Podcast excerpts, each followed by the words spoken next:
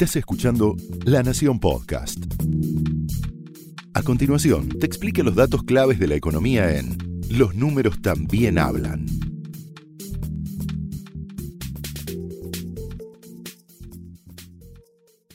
Los números también hablan es presentado por Fondo FIMA. Invertí simple. Bienvenidos a un nuevo episodio.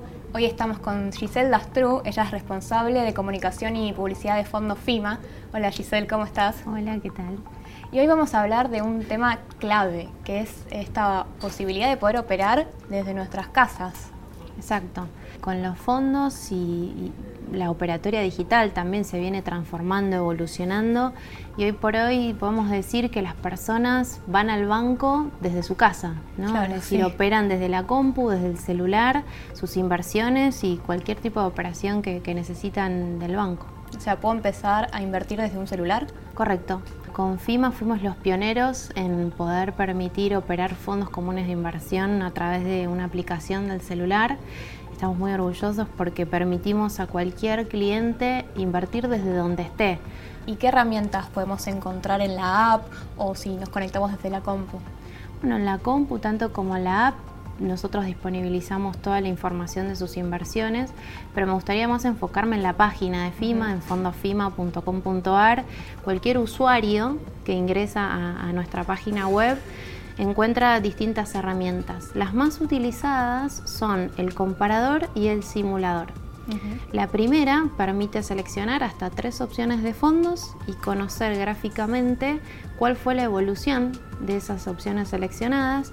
Y el segundo es una que me gusta mucho más porque permiten, ingresando un monto de dinero, X, el que quieran, también configurar distintos fondos y conocer cómo fue la performance de su inversión si hubiese invertido en esas opciones que, seleccionó. Siempre, por supuesto, de manera histórica, ya que no hay proyecciones de precios en los fondos comunes de inversión y sus composiciones. O sea, para el que todavía no se anima, tiene un simulador en el que puede ver todo el rendimiento, cómo funciona el fondo, cómo se puede operar. Exacto.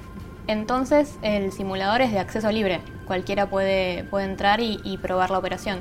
Exacto. Nosotros toda la información que tenemos disponibilizada en nuestra página web es pública y ahí cualquier persona, sea cliente FIMA o no, puede conocer las composiciones de cartera de cada uno de nuestros fondos, utilizar estas herramientas que te conté, que es el comparador, el simulador, ver los videos tutoriales también que explican un poco más de qué se trata este producto Fondo Común de Inversión, cómo se opera. También entendemos de que muchas veces los millennials tenemos muy cerca las herramientas y el celular y bajar una app, pero también hay gente que no está tan familiarizada con ese tipo de herramientas, para lo cual hay tutoriales que explican paso a paso cómo suscribir, cómo rescatar y también cómo utilizar este servicio que es programar una operación, ¿verdad?